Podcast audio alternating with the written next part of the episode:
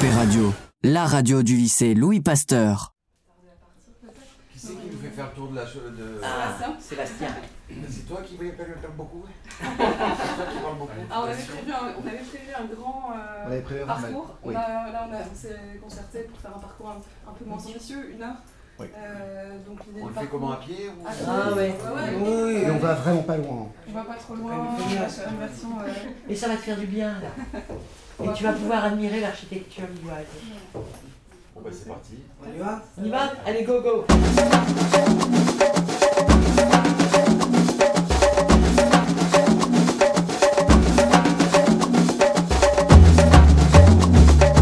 Nous allons commencer les visites. Nous quittons donc euh, le lycée Pasteur. Nous passons dans la cour où sont tous les jardins. euh, euh, voilà. Et on aurait pu faire une petite visite des jardins. Mais bon, après, ça va faire beaucoup. Il y a tellement de choses à Pasteur que. façon. Moi, j'aurais pu faire de la radio.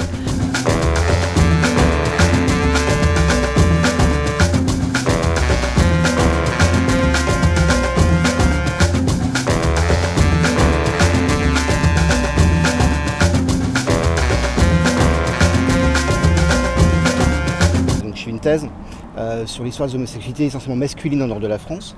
Euh, c'est une thèse qui s'articule sur deux euh, grands axes. Un premier axe qui est l'histoire de la répression et des oppressions. Euh, donc je travaille sur les, répressions policières, les répressions juridiques, les répressions médicales, psychiatriques et les répressions euh, intrafamiliales ou, euh, populaires, ce qui relève de, de l'homophobie euh, de l'ère du temps homophobe.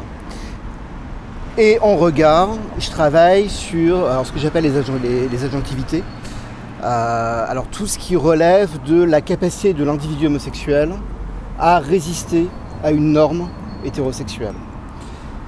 Qui peuvent être des modes d'agentivité euh, collective, ça peut être le militantisme, euh, ça peut être les espaces de sociabilisation, créer un, bar, enfin monter un bar, monter un sauna, développer un lieu, euh, un lieu de drague, euh, en sachant que les rencontres homosexuelles sont essentiellement des rencontres dans l'espace public, euh, simplement puisque l'opprobre posé sur l'homosexuel euh, implique qu'on ne dévoile pas sa personnalité ou son individualité, son identité, donc on ne le fait pas rentrer chez soi. Enfin, les, espaces publics sont essentiels euh, dans le cadre de la construction des, euh, des vies homosexuelles qui peuvent être aussi être des modes de résistance très individuels, euh, sur des déplacements territoriaux, euh, quitter ses parents et aller s'installer à 200 km. C'est un mode de, résistance qui permet de s'accomplir ou en tout cas de trouver une zone de confort euh, par rapport à sa propre sexualité.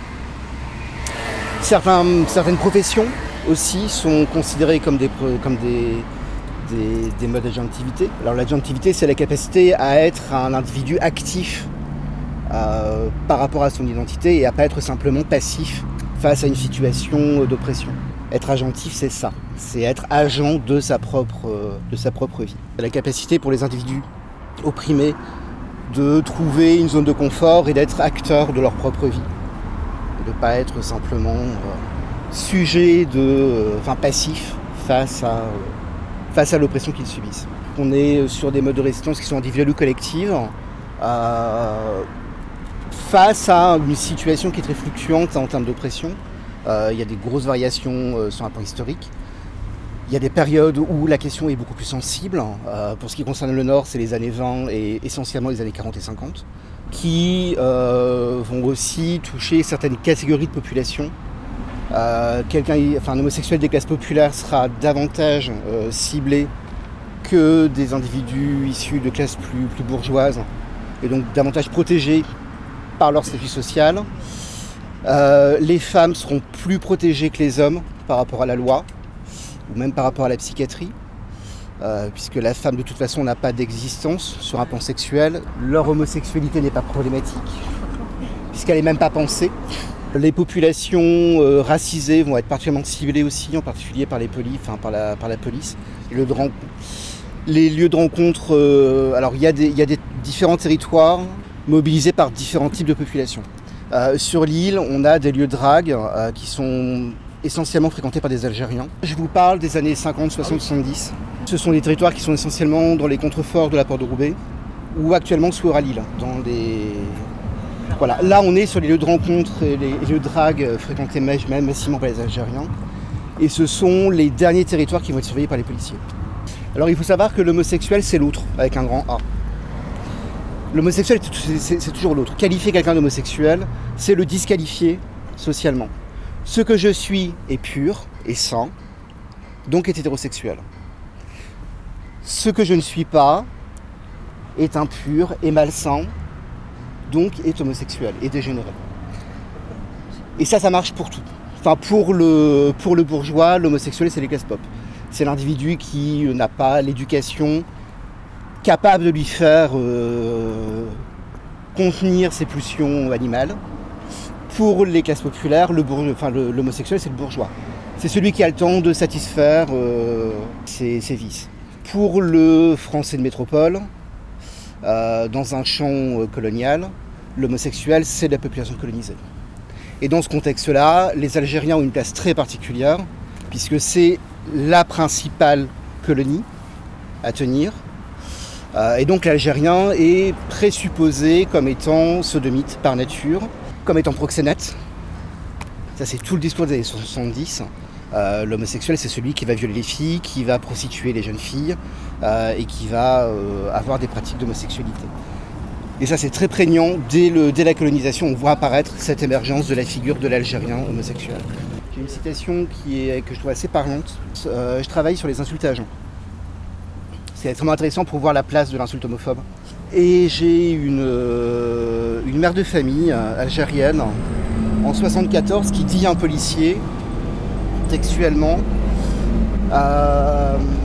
Nos fils prostituent vos filles, nos maris baissent vos femmes et nos frères vous enculent. Là, on a la triade.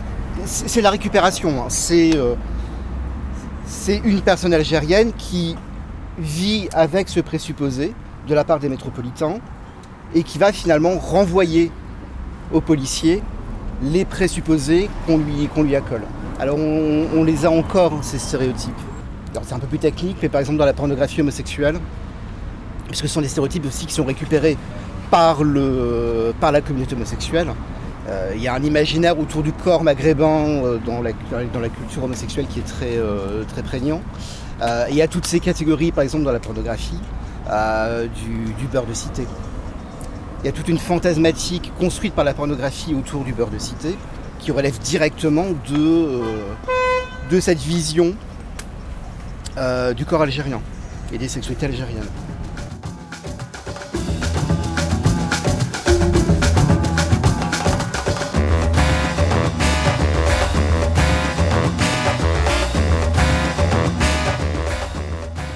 Ce bâtiment-là, Pizza Matteo. En 74, c'est déjà une pizzeria, ça s'appelle la Californie.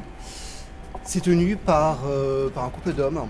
Alors il faut savoir qu'il y, y avait une salle officielle au rez-de-chaussée, qui est un espace tout à fait ouvert, euh, mais il y a un étage également. Il y avait possibilité de consommer à l'étage, sauf que la personne non informée ne sait pas qu'il existe un étage et qu'on peut consommer à l'étage.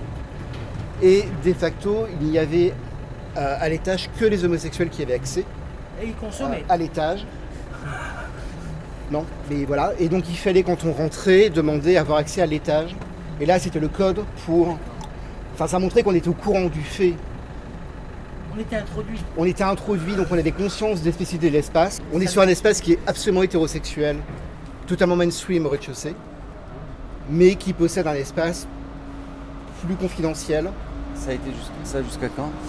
Ça a fermé en 81. Là, on est sur une architecture typiquement, euh, typiquement flamande. On va aller du coup, sur le côté de, de- de l'opéra en face de, euh, du monument à Louis Trulin.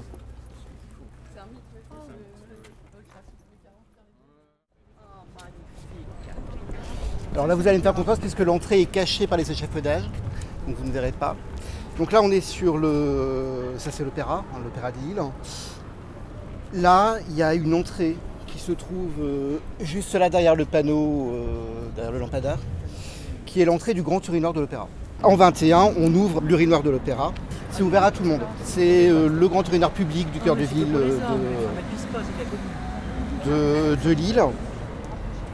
Alors il faut savoir que les urinoirs dans les sociabilités homosexuelles, c'est un espace, sont des espaces qui sont absolument centraux.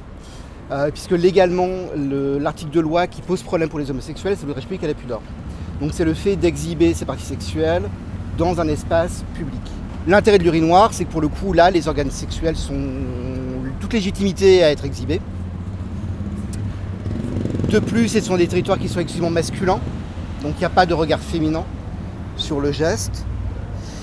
Donc généralement, les homosexuels se rencontrent dans les urinoirs et a fortiori dans cet urinoir euh, là, qui est de loin le plus grand euh, urinoir lillois euh, à l'époque, qui va fermer en 86. Donc c'est un urinoir qui est souterrain, ça fait 20 mètres carrés, il y a 22 stalles, plus un poste pour se laver les mains. Il est fermé, il est condamné, mais, euh, mais il existe encore. Vous avez encore euh, des éléments d'origine, euh, le carrelage du sol, enfin il est vraiment dans son, dans son jus. Euh, il faut savoir qu'entre 21 et 36, euh, les rapports de police euh, d'arrondissement font régulièrement, font régulièrement remonter le fait que les ampoules qui étaient extérieures de l'urinoir ont été cassées pendant la nuit. Donc l'objectif concrètement, c'est de plonger l'urinoir dans la pénombre pour éviter qu'un policier qui descend soit confronté à un outrage public à la pudeur. Donc en 36, la municipalité décide d'encastrer les ampoules dans le mur et euh, d'installer des pavés de verre pour empêcher la destruction euh, des dites ampoules. Donc là, pour le coup, on a une trace architecturale directement d'une mobilisation homosexuelle dans un, dans un pissoir. Alors, il est fermé la nuit, euh, mais il est ouvert toute la journée et c'est de très loin l'urinoir le plus mobilisé, euh, en particulier dans les années 40, 50 et 60. C'est le principal euh, espace de surveillance policière. En 1947, il y a plus de 200 individus qui sont serrés au sein de l'urinoir de l'Opéra. Alors, simplement parce que c'est un, urinoir qui est souterrain. Euh, les brigades de la mondaine fonctionnent en, en binôme. Donc il y a un individu en civil qui descend, qui tente de. enfin qui observe ou qui fait la pas. Et il y a un deuxième euh, agent à l'extérieur qui bloque l'entrée en uniforme et qui empêche tout individu homosexuel euh, ayant été confronté à un policier de s'enfuir.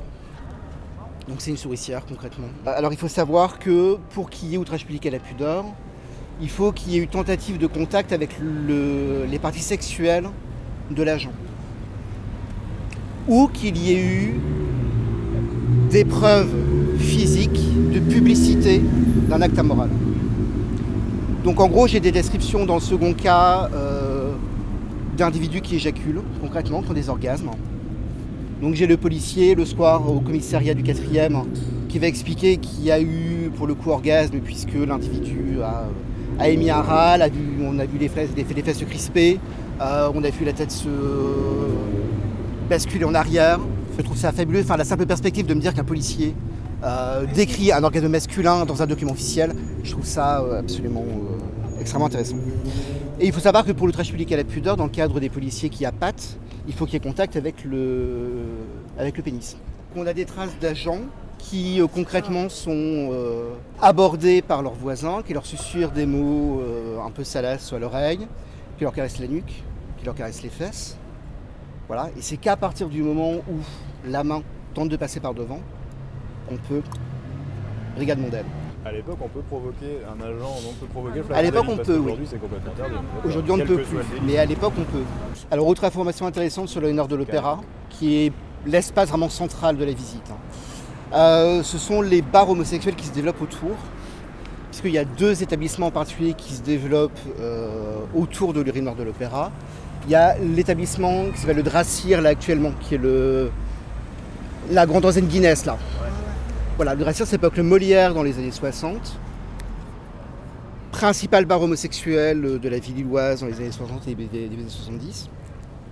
Et dans les années 50, on a euh, alors un bar qu'on ne voit pas là, qui s'appelle, euh, enfin, qui actuellement s'appelle le Sintra. Enfin Lara, qui s'appelait Sintra, qui est la façade en bois que l'on voit derrière le l'hippopotamus. Et donc ce sont deux établissements, là plutôt années 50 pour le Sintra. On peut se demander pourquoi ces bars se sont installés à cet endroit-là. Et concrètement, c'est la proximité et la visibilité sur l'urinoir de, de l'opéra. En gros, l'homosexuel se met en terrasse, regarde qui descend euh, dans l'urinoir et euh, à la demande euh, abandonne son café pour descendre. Voilà, donc l'urinoir est un espace structurant aussi de la vie euh, commerciale euh, homosexuelle lilloise.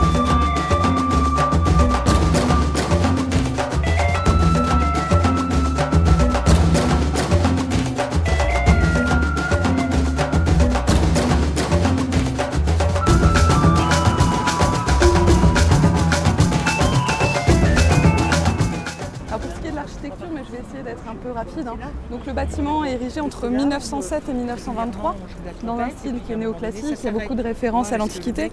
À la suite euh, d'un concours qui avait été lancé, qui a été remporté par euh, Louis Cordonnier, qui à l'époque est un grand admirateur de Charles Garnier et qui a un peu l'ambition de faire un- construire un opéra qui soit euh, un peu du même niveau que celui qui est édifié à Paris on trouve beaucoup de similitudes, mais avec des contraintes qui étaient liées euh, au lieu, qui étaient immenses, puisque euh, c'est un opéra qui est dans le cœur de ville et tout était bâti autour. Si bien que la superficie qui était dédiée à la construction du nouvel opéra est très limitée.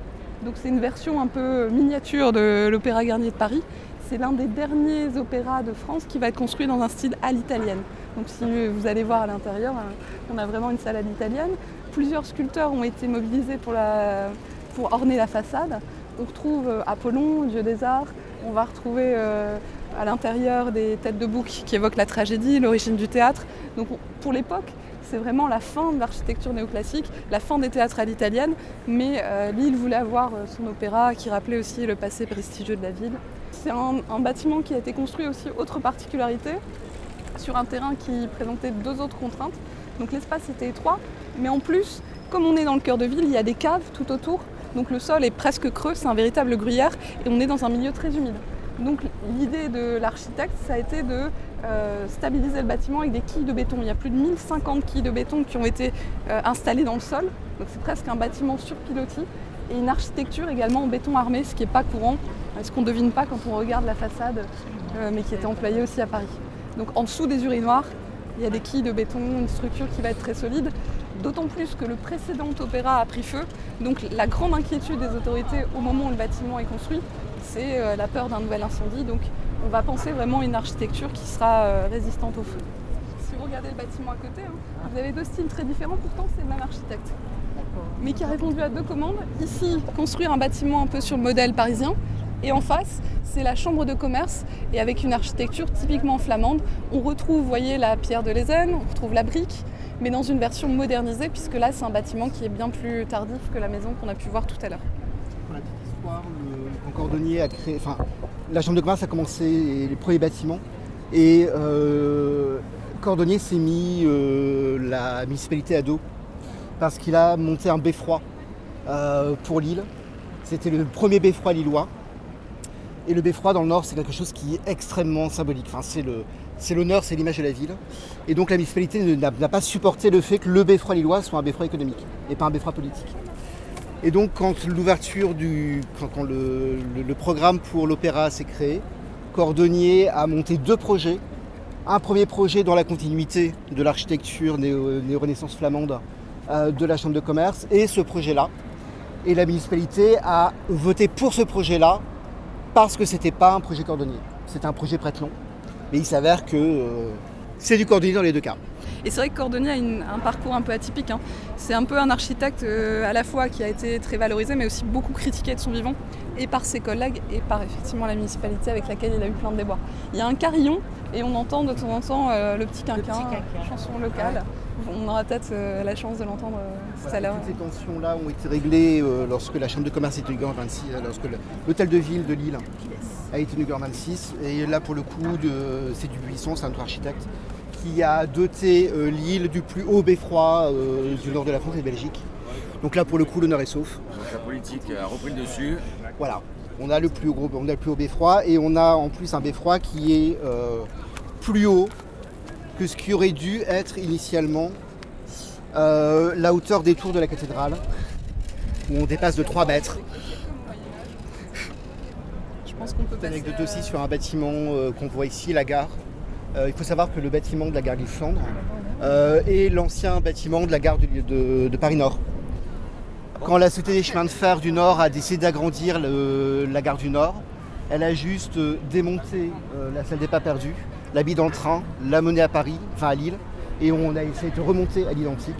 Euh, voilà, donc quand vous faites un Paris-Lille, vous partez de la nouvelle gare à l'ancienne gare.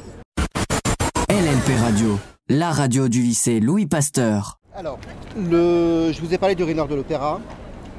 Euh, c'est une pointe de ce que dans le milieu homosexuel on appelle le triangle des Bermudes ou le triangle d'or, qui est un triangle composé par trois urinoirs, euh, tous les trois très fréquentés.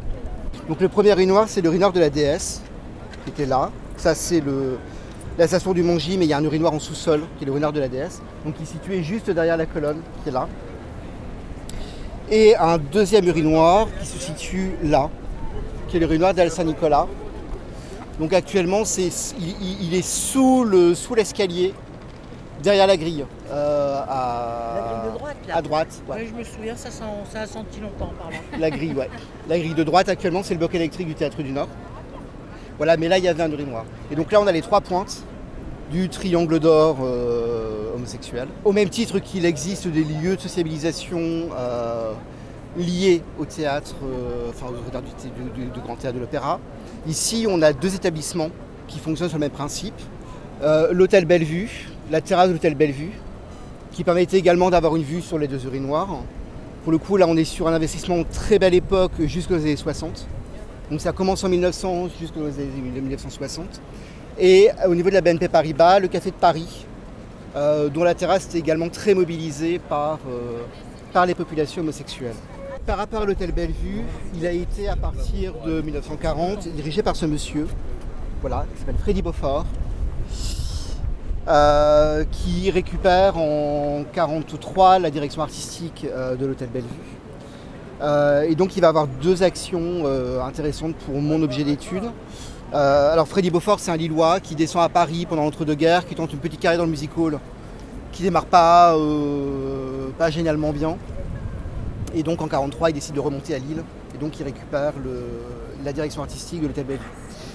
Première action, il va développer euh, un cabaret sur l'arrière de l'opéra, actuellement au niveau du, diplomate, du bar de l'hôtel, en sous-sol, euh, un établissement qui s'appelle le Tropical à l'époque, dans lequel il va monter les premiers shows travestis euh, lillois dans les années 40. Et il va aussi, lui, être la grande personnalité d'après-guerre de la vie homosexuelle lilloise. Ça se devine sur l'affiche, mais c'est quelqu'un qui est en, tout en plume et en paillettes. Est sur quelqu'un qui, est- voilà, qui a une homosexualité très, euh, très extravertie, oui. Euh, et il avait, il avait- alors, il avait fait installer ses appartements au premier étage de l'hôtel Bellevue.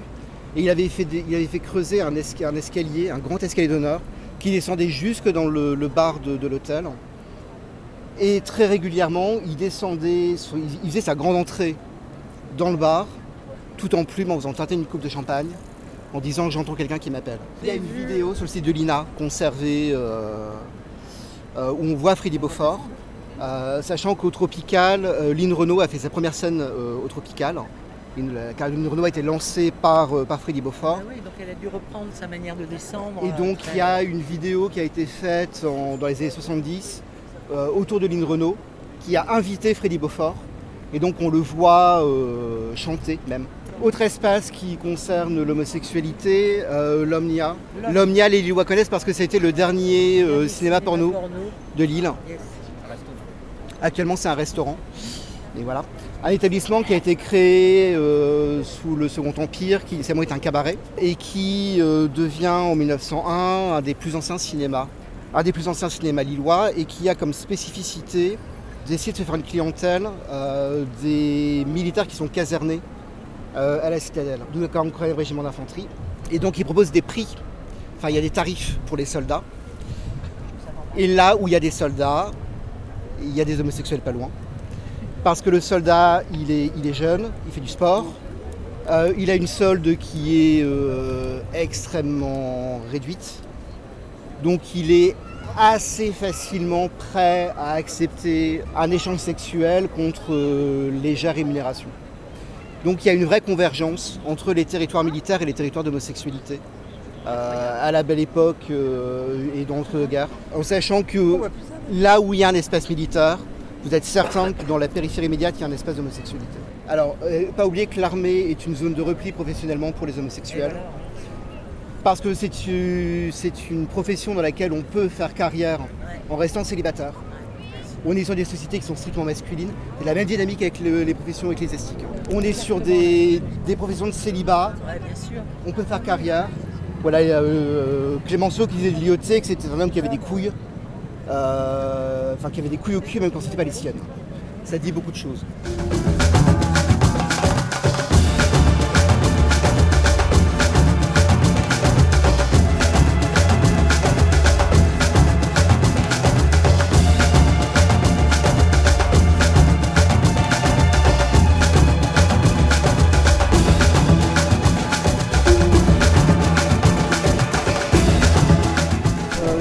Dans les années 50, ça s'appelle le Gargantua. Euh, c'est un établissement qui est euh, tenu par un individu qui est marié mais homosexuel. C'est un restaurant. Euh, et qui a pour spécificité d'avoir des salons dans les étages avec un service à la sonnette. Donc le service à la sonnette, concrètement, le principe c'est que vous êtes isolé avec vos convives dans un salon et on ne vient servir que lorsque vous tirez sur la sonnette un établissement qui était très fréquenté euh, dans les années 50 par des messieurs bourgeois d'un certain âge et des jeunes gens euh, financièrement un peu plus euh, désœuvrés. Voilà, donc ce que je vais vous montrer, c'est le, réveil. Euh, alors dans les années 50, au début des années 50, euh, ça s'appelle la Petinière. Et dans mes archives, c'est identifié comme un repère de sale pédéraste. Et là, vous êtes en face du principal bar non prostitutionnel euh, lillois dans les années 50, à caractère, euh, caractère homosexuel. Il y en a trois. Il y en a un autre qui s'appelle le Café René, qui est du côté de, la gare, qui est euh, rattaché à un hôtel de passe à caractère homosexuel, l'hôtel Paris Nord, qui s'appelle encore l'hôtel Paris Nord. Et le troisième, c'est le, le- vieux clocher, qui est place Louchard, à côté de Sainte-Catherine. C'est un ancien théâtre et Voltaire est venu en personne dans, dans le théâtre. euh, Ah bah, si Voltaire savait. Moi, ce que je vous ai présenté là pour le coup, c'est vraiment une, version euh, très très restreinte. Euh, c'est une visite que je fais généralement en 4 heures et en 4 heures, on traite la moitié des lieux qui sont sur, sur le, sur le plan. Donc il faut, je pense, en conclusion de ma partie, oublier euh, l'image de l'homosexualité qui est renvoyée aux marges territoriales de la ville ou aux marges temporelles de la ville. Euh, L'homosexuel est présent dans la ville, est visible dans la ville euh, dès le 19e siècle. C'est pas un phénomène des années 70. hein. Euh, Il y a des bars, il y, a des- boîtes, il y, a, des saunas. Alors le premier, le premier sauna strictement homosexuel date de 74, mais les établissements de bain sont fréquentés par les homosexuels dès le... Les bains tout. J'ai des affaires au bain lillois, la piscine de Tourcoing, la piscine de Roubaix. Voilà, l'anecdote de la piscine de Roubaix par exemple. C'est un monsieur d'une quarantaine d'années qui a des problèmes a priori euh, de jambes, donc qui est à la piscine, qui rentre dans une cabine et euh, il y a un jeune garçon de 18 ans qui le suit de très près. Les surveillants de cabine euh, remarquent qu'il y a quelque chose qui ne va pas, donc ouvrent la porte. Et donc on découvre la personne plus âgée qui est pantalon baissé, couche, enfin, Arc-bouté. arc-bouté en avant, les, les bras sur, le, sur la banquette, et euh, le petit jeune euh, derrière lui, euh, slip de bain baissé, et en train d'essayer de. Voilà. Et ce qui est intéressant, enfin intéressant, amusant, c'est l'argumentaire du, euh, du plus âgé qui dit qu'il n'avait pas pris conscience du fait que quelqu'un était rentré derrière lui, que lui était juste en train d'essayer de réajuster son, euh, son pansement et qu'il ne sait pas. Voilà, ça c'est le grand argumentaire, je ne sais pas. Les individus qui sont arrêtés dans le nord de l'Opéra, tous disent mais je ne comprends pas, j'attendais le, j'attendais le tram, je suis descendu et je ne sais pas monsieur l'agent ce qui s'est passé. C'est la première fois, et c'est la première fois, y compris pour des personnes qui ont déjà été chopées deux ou trois fois dans le même espace pour les mêmes faits. Et risquaient quoi du coup, les gens qui étaient interpellés? C'était quoi leur peine? Euh, alors ça dépend de votre statut social. Si vous êtes euh, issu des classes populaires, en gros si vous n'avez pas à charge de famille, si vous n'avez pas d'emploi fixe, euh, ce qui est majoritairement le cas euh, sur la période que j'étudie, vous risquez entre 3 à 6 mois de prison ferme. Si vous êtes issu de classes plus, euh, plus embourgeoisées, si vous êtes marié, si vous avez un emploi fixe, si vous avez des revenus, vous allez prendre le même nombre de mois de prison mais avec sursis. Donc vous n'irez pas en prison. Mais vous aurez une amende qui correspondra globalement à deux mois de vos revenus. En sachant qu'au-delà de la peine euh, de prison, euh, vous allez passer devant un expert psychiatre obligatoirement. Donc on va vous demander de vous dévoiler euh, face à quelqu'un que, vous ne connaissez pas. Il peut y avoir des injonctions de soins. Dès les années 50, on en voit apparaître. C'est soit une obligation d'aller voir un psychanalyste, euh, soit des traitements médicamenteux. D'ailleurs, qui ne sont, pas- des castrations chimiques, hein, qui sont euh, mais des traitements médicamenteux, soit, soit- soit des prises d'hormones, soit des antidépresseurs. Puisqu'on considère que l'homosexualité, c'est un déséquilibre hormonal. On peut contraindre à la prise de testostérone euh, pour reviriliser. Et puis, autre conséquence, si vous êtes fonctionnaire, vous pouvez être euh, radié de la fonction publique, donc pas votre emploi. J'ai le cas d'un étudiant en médecine, qui a, enfin en, en droit, qui a validé son, euh, son cursus de droit, qui doit s'inscrire au barreau, qui se fait choper pour des faits d'homosexualité avant l'inscription au barreau. Bah, il s'avère que euh, a été condamné pour une peine infamante, donc ne peut pas s'inscrire au barreau.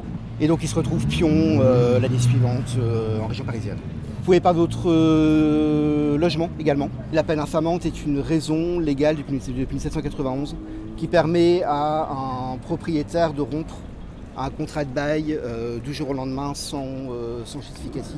Donc ça a, des, ça a des répercussions. Plus le fait que votre nom a circulé dans la presse, que vos voisins sont au courant de vos orientations sexuelles. Voilà, donc ça a aussi des répercussions au-delà de, de la simple question euh, de la pénalisation. euh, de la pénalisation quoi. Alors je vous propose qu'on termine la visite sur le toit du printemps, comme ça on aura une vue panoramique euh, sur l'île. Voilà, en passant, faites attention, regardez le, c'est le monument aux morts, qui a une spécificité euh, non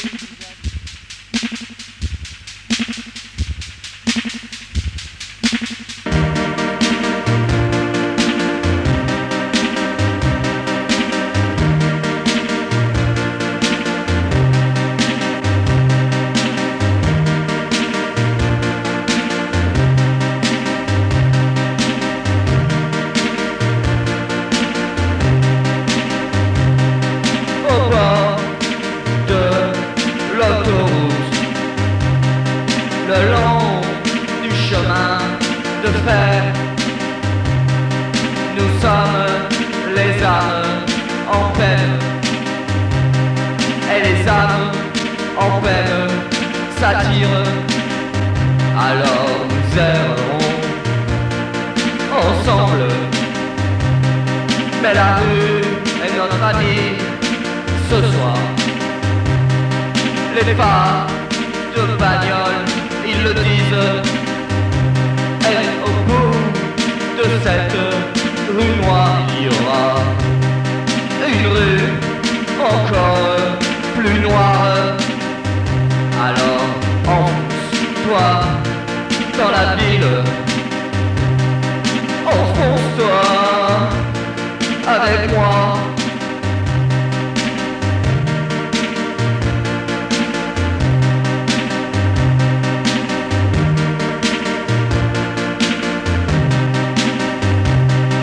As-tu déjà remarqué s'attirent dans les eaux désaffectées. Les eaux froides de la ville Quand les âmes en se rejoignent. Ne les, ne les suis surtout pas Car si tu crois une âme en peine Et que toi tu es une âme en peine Surtout ne te retourne pas. Elles sont pires que les sirènes. Et au bout de cette rue noire il y aura une rue